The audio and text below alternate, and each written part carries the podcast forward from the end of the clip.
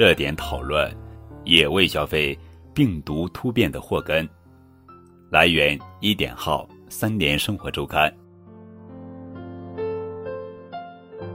SARS 之后，我们以为人们对野味的消费会减少很多，没想到最近几年，这种需求又在不断增加，消费的种类也呈现不断扩大趋势。然而，从猎捕到运输、加工、售卖下的每个环节，也使得病毒在传播过程中不断发生变异。一、野味集散地。武汉肺炎爆发后，许多武汉人才开始仔细打量起华南海鲜市场。这座位于武汉市江汉区发展大道二零七号的市场，被新华路劈成东西两区，与汉口火车站和客运中心只有几分钟的步行距离，是一个二级批发市场。周边的居民有时也会到这里买菜。如今，曾经的热闹都已经变成了静寂。国家卫健委高级别专家组在一月二十日的发布会上指出，武汉肺炎爆发的源头是华南海鲜市场，病毒的源头很大可能是野生动物。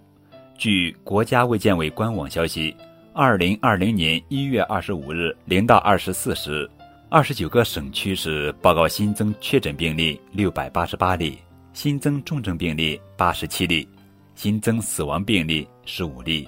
新增治愈出院病例十一例，新增疑似病例一千三百零九例。二、武汉华南海鲜市场，陈明是武汉人，曾经很喜欢吃野味，也开过馆子。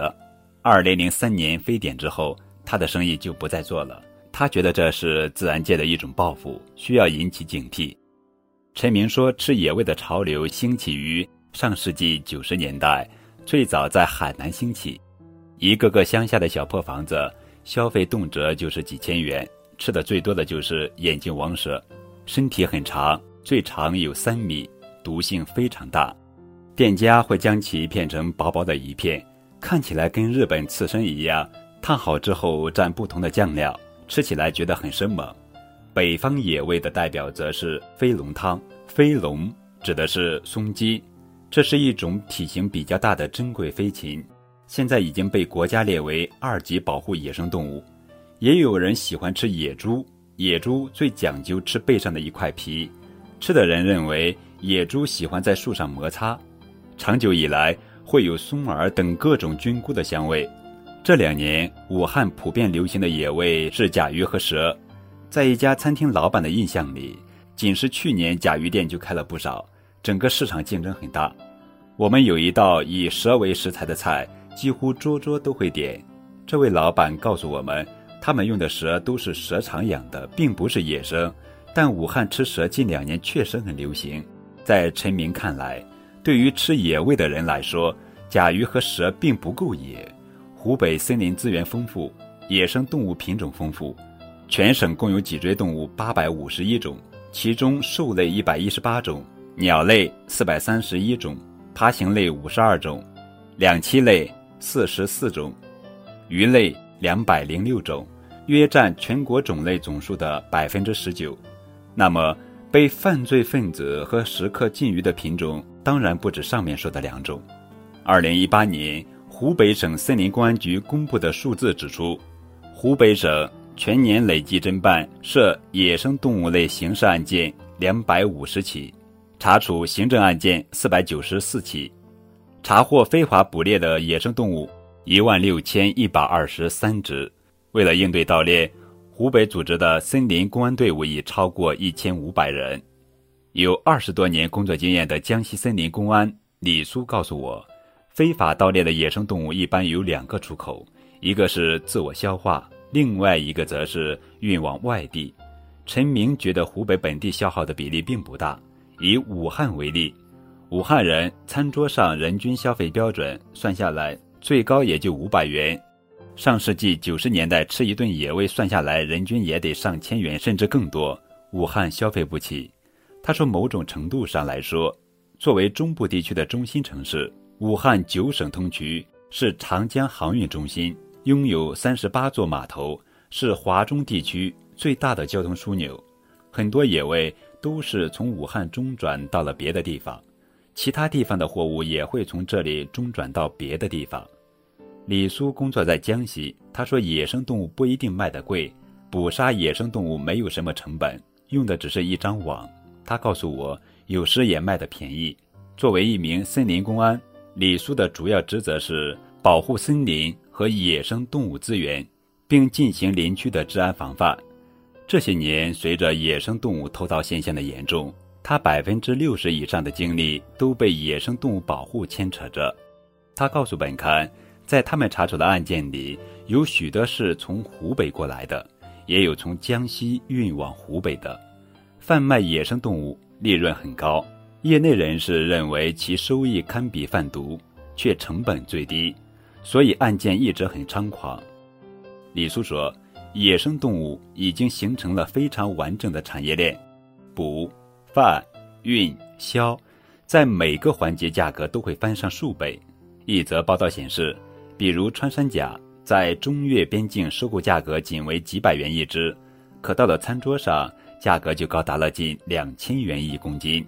以一只穿山甲六到七公斤计算，仅一只穿山甲就能给产业链带来近万元的收益。整个链条的终端最终指向各地的批发市场。一位保护野生动物的志愿者告诉本刊，他曾到过广州清远一个农批市场考察，里面全都是野生动物。野生动物都是一车车拉到那个地方，收完了以后再分流批发，继续往外地走，不散卖，以鸟类为主，各种野鸭子，更野的东西必须要熟人才能购买。另一名志愿者。曾去过外地一个海鲜批发市场，里面甚至有一个野味区，六十七家的商铺专门卖野生动物的腊制品，也有少量的活体。他告诉我们，从他的判断来说，某种意义上，最先出现疫情的华南海鲜市场也像是这样一个终端市场，只是规模上可能小一些。人们可以到这里买各种各样的产品，品类会比较多。三，漏洞下的风险。这两年来，李苏觉得工作变得越来越忙，他将此归结为两个原因：一是随着外来务工人员的增多，农村人口减少，野生动物的生存环境相对改善，野生动物增多了；第二，则是因为打击力度跟不上，捕猎野生动物的行为依然大量存在。这得到了一位采访对象的作证，他家位于西南地区。二零零六年退耕还林之后。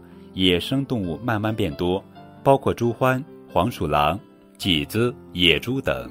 当地农民会在原先自己家的地界设陷阱捕获，捕回来卖钱。对于没有外出的人来说，这是一项不错的收入。我家并没有捕捉野生动物对不对的概念，只是觉得这些东西能换钱而已，也没人管。这恰恰是李叔和同事执法困难所在。你在农村打死老百姓一只羊。事主会天天来找你，让你帮他要赔偿，这是不得了的事。而如果是野生动物，这些在他们看来都是天生天养的东西，是没有成本的。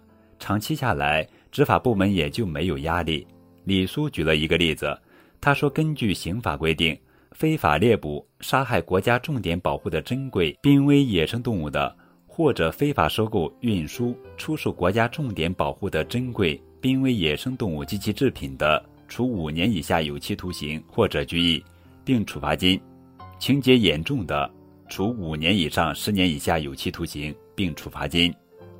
猫头鹰属于国家二级保护动物，捕猎五只以上就属于比较严重的行为，按照法律要判五年以上。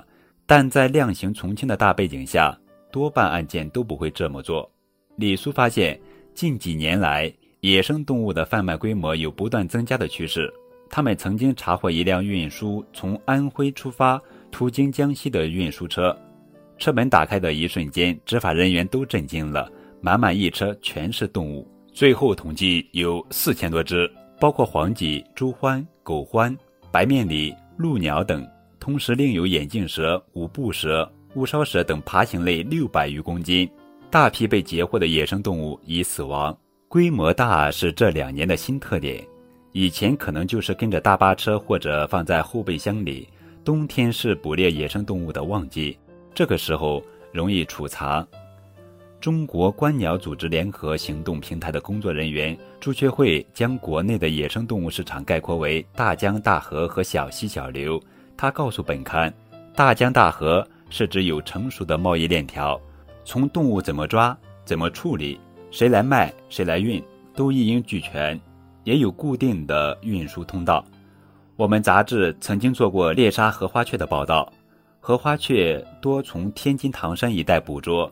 一般都很瘦，因此需要催肥，用苏子、芝麻、小米、葡萄糖、维 C，还有一种叫苏达肥的家禽添加剂饲料，养二十天左右后闷死。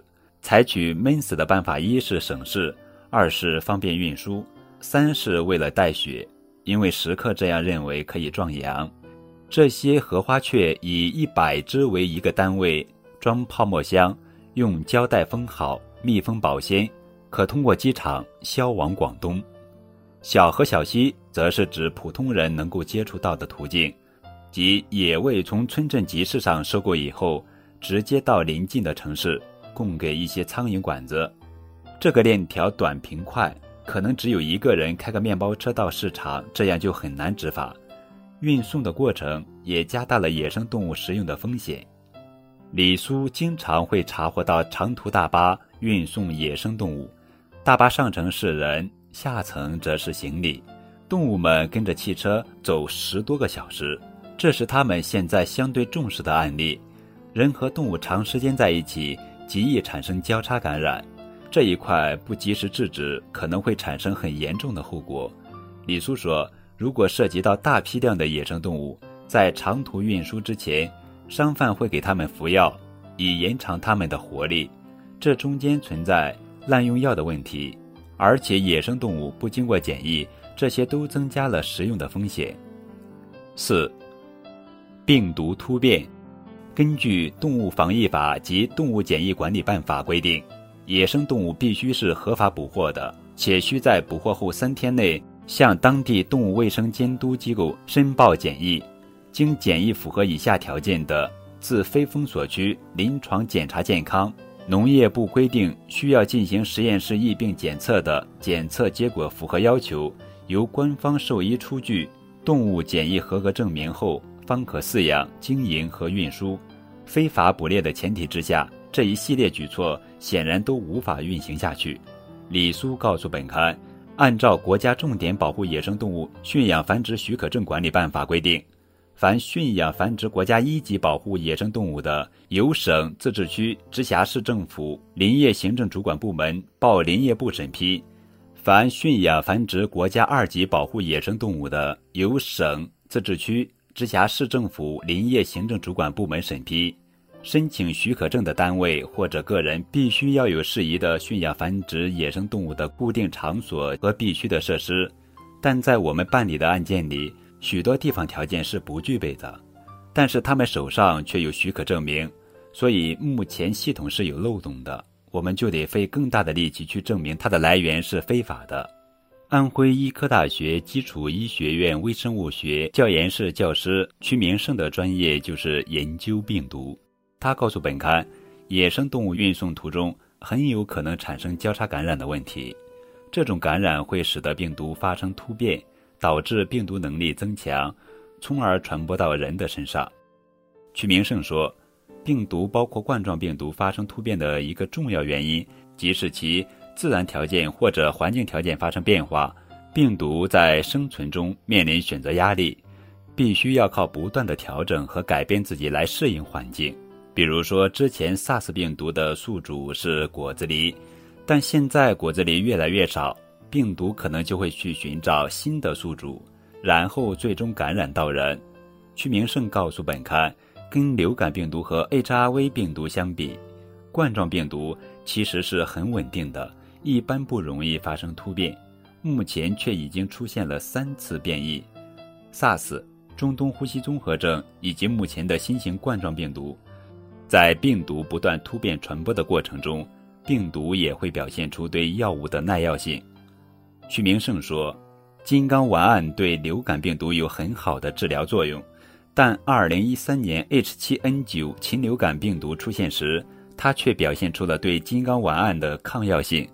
后来发现病毒只是发生了一个氨基酸的突变，面对环境的压力，他不得不做出变化。屈明胜提到了此次疫情的最初爆发点——华南海鲜市场，各种各样的野生动物混在一起，病毒之间有可能出现遗传物质的交换，会为突变提供更便利的条件。市场内人流量特别大，病毒也会自己创造条件去感染人，并在人群中扩散。屈明胜说。二零一三年 H7N9 疫情出现后，即刻关闭了活禽市场，疫情很快得到了控制。李苏为化名，本文来自一点号三联生活周刊。杜绝野味，它们不属于餐桌，放过这些动物，也便是放过自己，健康平安最重要。希望大家都能一起抵制这种恶性行为。